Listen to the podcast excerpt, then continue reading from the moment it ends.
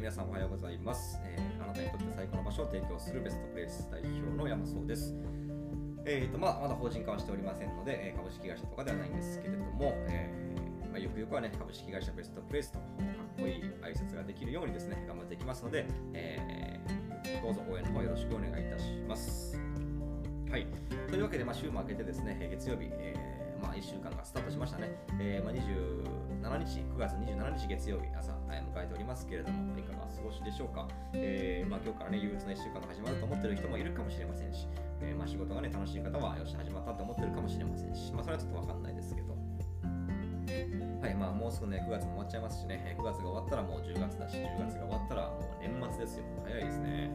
えー本当に1年の長さがすごく早く感じる。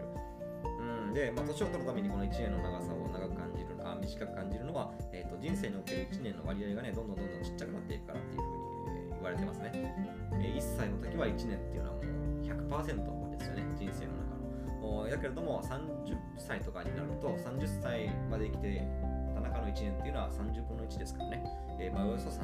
あ3 3.3%ぐらい。えーで、どんどんどんどんその1年の比重っていうのがね、が短く感じるっていうふうに言われてます。はい、えーまあ、余談はここまでにしておいてですね。で、今日の本題はですね、えー何を話したらいいかわからないときに使う質問っていうテーマでね、お話ししてみたいと思います。で、これが何かというとですね、まあ、特にあの私、パチンコ店で結構長いこと勤務してまして、で、えーまあ、パチンコ店ってね、あのまあ、皆さんどういうふうに思ってるかわかんないんですけど、まあ、結構、まあ、の客様と接する仕事なんですよ。あの意外に思うかもしれませんが。まあパチンコ店の仕事ってね、なんか、まあもう今はそんなないですけど、ドル箱の上げ下げとか、なんかそういうトラブルの対応だったりとか、えーまあそういう、あのなんていうんですか、物理的な仕事みたいなのイメージがあるかもしれないんですけど、意外とパチンコ店の仕事ってあの接客がメインなので、お客様の様子をよく見てたりだとか、会話したりだとか、まあ、そういう、えー仕事の方がまあ比重的には重たいわけですよ。で、まあ、そんな仕事たちの中でですね、まあ、あのこちらから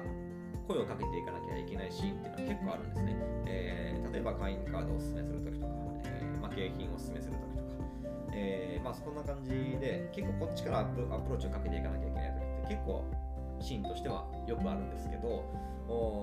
でこういう時にですね、結構なんて声かけたらいいかわかんないよっていう人が多いんですよ。うん、まあもちろんまあそうなんですよね。そのお客さんって結構多いからね、えー店舗によっては数百人とか、さすがに1000人入るような店舗はないと思いますけど、えーとまあ、数百人とかいるわけですから、えーピークだと500人とか600人とかね、いたりとかするわけですから、えーそれをまあ10人ぐらいとかね、十数人ぐらいのスタッフでね、えー切り盛りするわけですよ。そうなってくると、1人当たり、まあ、50名とか60名とかのお客様をね、相手にしなきゃいけなくなるので、うん、まあ、そんな、あのたくさんのお客様とは一人一人密にコミュニケーションなんか普段取れないですから、えーほとんどのお客様があの薄いんですよ、その接点が。中にはね、あのいっぱい話すお客様ももちろんいるんですけれども、まあ、90%のお客様は、えー本当に接点が薄くて、普段はほぼ話さないようながほとんどです。で、そんな中、こっちから話しかけようと思って、まあ、確かに何を話したらいいか、何をどういうふうに声かけたらいいかっていうのはなかなかね、わかんないと思うんですけど、まあ、そういう時にどういう質問をしたらいいかっていうのをね、えー今日一つだけお伝えしたいと思います。えーで、これ超シンプルなんで、すぐ終わっちゃいそうなんですけど、おまあもう結論言いますね。えー結論は、調子どうですか？です。これです。えー調子どうです？で、えー、とこれね、どういう効果があるかっていうとですね、えーまあ、なんじゃそりゃって思う人がもしかしたら多かったかもしれないですけど、結構聞くんですよね。なんでかっていうと、パチンコ店なんですよ、場所がね。パチンコ店なので、やっぱりね、パチンコってまあ日本ではあのギャンブルとしてはもちろん認められてませんけれども、まあ、どうしてもね、調子の良し悪しとかあるわけですよ。おで、そこで、えー例えばね、あのお客様にこう、自身が調調子が良かったらね、気分をよく、ね、あの打ってたりとか、えーするでしょうし、えー逆に調子が悪かったら少しね、不機嫌になっちゃってたりとか、えーするんで、この調子っていうのが、このパチンコのホールにおいて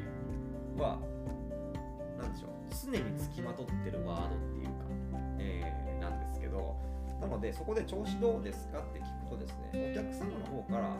今の自分の状況とか今日の状況とかもしくはあの最近あった